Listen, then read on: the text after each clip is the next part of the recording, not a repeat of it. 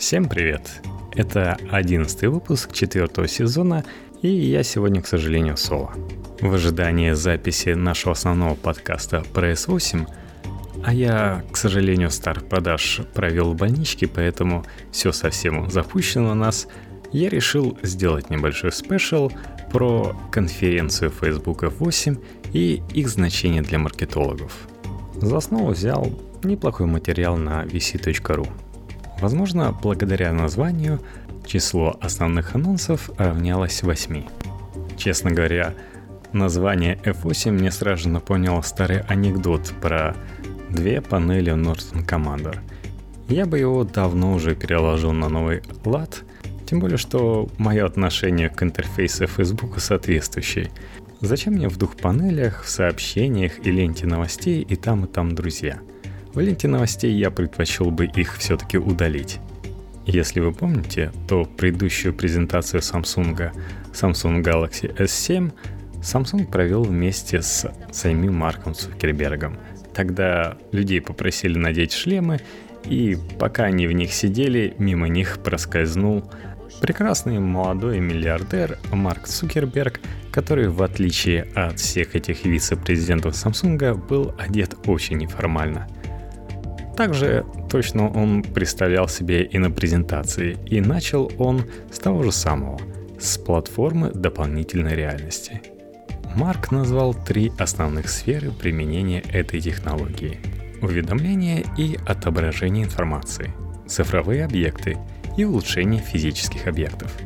Генеральный директор Facebook анонсировал открытие AR-платформы сторонним разработчикам для приложения камера – Пользователи и разработчики смогут использовать распознавание объектов, определение геопозиции и другие возможности для создания собственных эффектов и фильтров.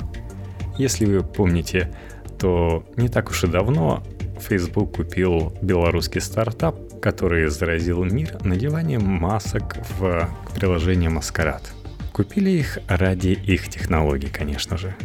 Ну и самой команды. Вспомните все эти доморощенные приложения в наших мобильниках, скайпе, насколько они плохо пририсовывали все эти маски, как они отлипали от лица и насколько хорошая технология у простых белорусских парней была. Технологию в себе Facebook не таит и дарит сторонним разработчикам, которые смогут применять технологии распознавания лиц и API для интеграции с другими программами – 18 апреля соцсеть запустила закрытое тестирование платформы. Партнерами стали Манчестер Юнайтед, Electronic Arts и Nike. Знакомые вам всем имена и в сущности бренды. Для создания эффектов Facebook анонсировало приложение AR Studio. Пока прекрасным примером является то, что функциональность Маскарад в свои приложения и сервисы Facebook вполне успешно себе встроил, это и приложение камера, и Stories для Facebook, и мессенджера. Очевидным применением платформы станет разработка брендированных масок и эффектов для приложения камера. Прекрасно, я бы поговорил с головой, на котором надет э, пакет с чипсами Lay's. Пока не ясно, насколько активно российские пользователи работают с этим приложением и делают публикации Stories, и как это будет влиять на ранжирование публикаций брендов в ленте новостей, мы уверены, что со временем функциональность AR-платформы будет расширяться, и Facebook явно делает ставку на эту технологию и считает ее одним из важнейших трендов индустрии. Ну, собственно, и молодежь надо привлекать все эти маски. Для маркетинга это означает, что некоторые большие компании попробуют сделать несколько AR-проектов и посмотрят, что получится.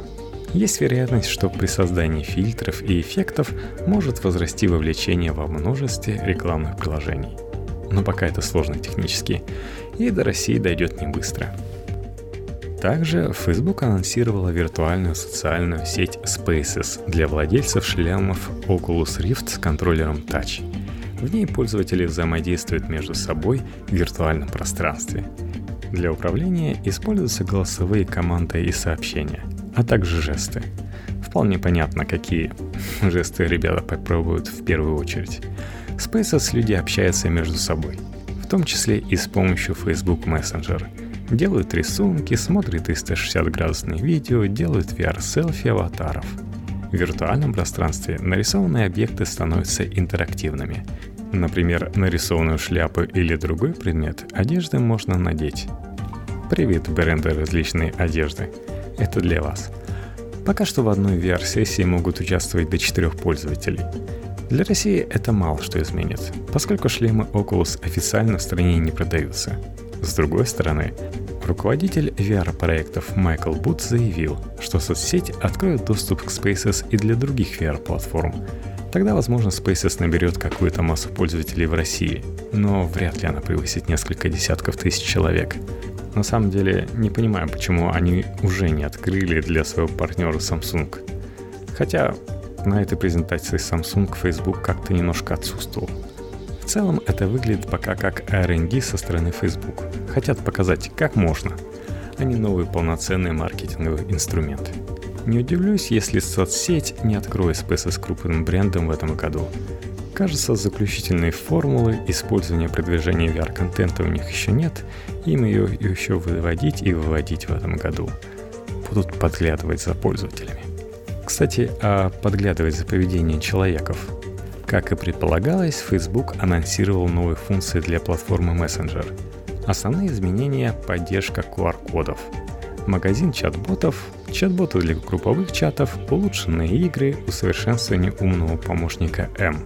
Да, дуровскому телеграмму надо немного собраться и поддержку всего того хлама, что у них есть, надо сделать как-то более нативный, более красиво реализованный, а не просто куча облаков, которые могли бы выглядеть там все-таки более опрятными и менее привлекающими глаз, когда ты не хочешь видеть действия ботов, но чтобы он все-таки был. В чатах Facebook Messenger можно обмениваться ботами и их контентом. Один из примеров — чат-бот музыкального сервиса Spotify, который позволяет пересылать треки друзьям — для развития чат-ботов Facebook взял в партнеры OpenTable, Food Network, NBA, Wall Street Journal и другие компании. Да, поддержки брендов, конечно, не хватает дуру. Очевидно, новая платформа привлечет разработчиков повседневных приложений. Музыка, бронирование столиков в кафе и мест в гостиницах. Но пока только в США. К тому же на российском рынке плотная конкуренция среди мессенджеров. Первые места занимают Viber и WhatsApp, наращивают аудиторию Telegram – Российские бренды пока не очень охотно пользуются ботами в мессенджерах. Возможно, обновление изменит ситуацию. Также чат-боты получают доступ к QR-кодам. Когда вы, кстати, в последний раз их видели на бумаге. Можно будет отсканировать QR-код в реальной жизни и перейти к боту в мессенджеры. Кейсы могут быть разными. Например, разместить QR-код чат-бота банка в отделении – или уличной рекламе, чтобы клиент быстро перешел к боту и получил необходимую информацию об услугах. Обновление умного помощника M не так интересны, так как он не работает в России. M научится анализировать действия пользователя, предлагать советы, сможет отправлять напоминания. И скоро он будет работать за пределами мессенджера. Так Facebook договорилась с сайтом Delivery.com, что пользователи Messenger смогут заказывать еду на сайте. Обновление платформы Messenger интересно для компаний, которые хотят получать простую информацию от клиентов и делать напоминания о некоторых действиях, такие как покупка авиабилетов, бронь столиков, гостиниц. Предполагаю, что в России мессенджер будет интересен брендам, работающим с платежеспособной аудиторией.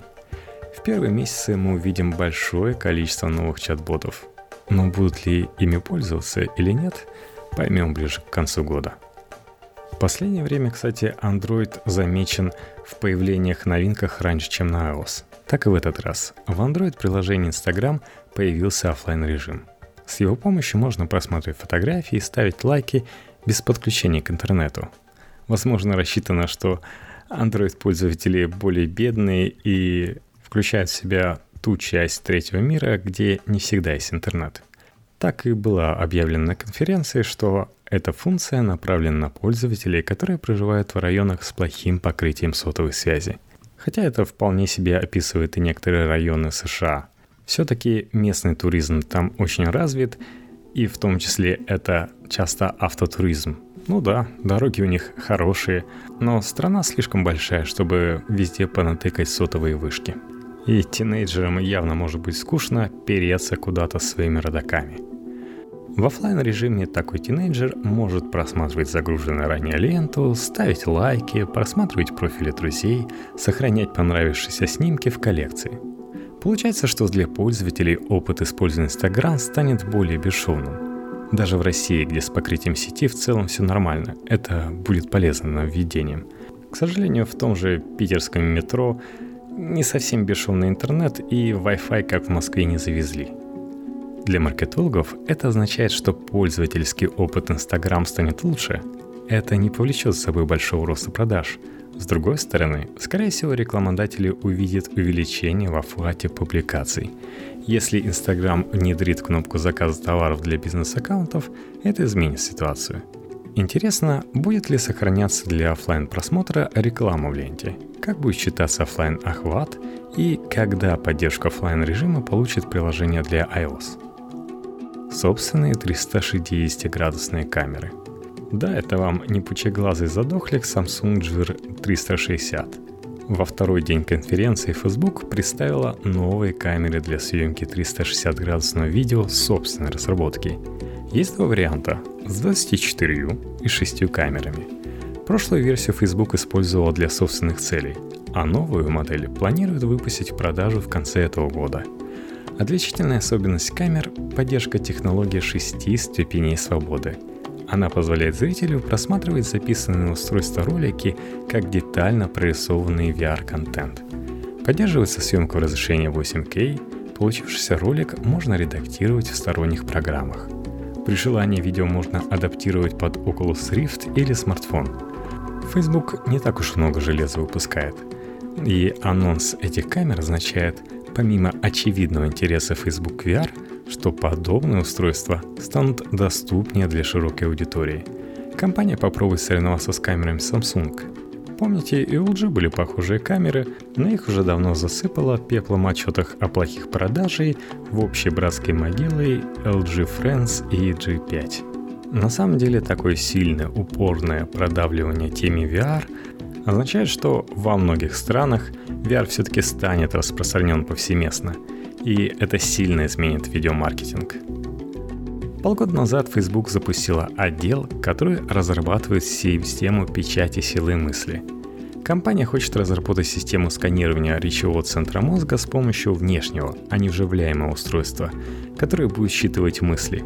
Похоже, они хотят не только читать то, что вы написали, но то, что и собирались написать. По мнению Facebook, это ускорит скорость печати в 5 раз и будет супер полезно. Как говорится, сколько нужно серверных с бигдатой, еще одна. Кстати, если вы слушаете новости, похожими исследованиями занимается новая компания Элона Маска Neuralink. Планов на релиз такого продукта Facebook пока нет, и сколько времени им еще нужно, прототип пока непонятно. Очевидно, что для Facebook это еще более R&D история, чем VR, но круто, что соцсеть публично рассказывает о тестировании технологий будущего. Сложно представить, насколько сильно это повлияет на маркетинг в будущем. Вероятно, ничего кастомного на нейросетях работать не будет еще долго. В лучшем случае, через пару лет мы получим скоростную печатную машину с невнятной политикой конфиденциальности. Маркетологам отвлекаться на это пока бесполезно. Даже если через год появится прототип устройства, оно, как VR, не станет массовым быстро. Тут от камеры изоленты защищается, а прилагается вообще мысли отдавать свои. Так что из-за этого низкого охвата мы вряд ли услышим пока про маркетинговые проекты. Вице-президент Facebook по связям с партнерами Айм Арчибонг анонсировал обновление для Facebook Analytics, Facebook Login и Account Kit. Facebook Analytics – основной продукт компании, который использует соцсеть для продвижения продаж – он и приносит деньги. Его обновление упростит мониторинг важных показателей и повысит ценность знаний о каждом клиенте. Новые панели показывают важную информацию на одном экране и позволяют поместить нужные виджеты на видное место. Чтобы сделать анализ точнее, Facebook внедрила машинное обучение.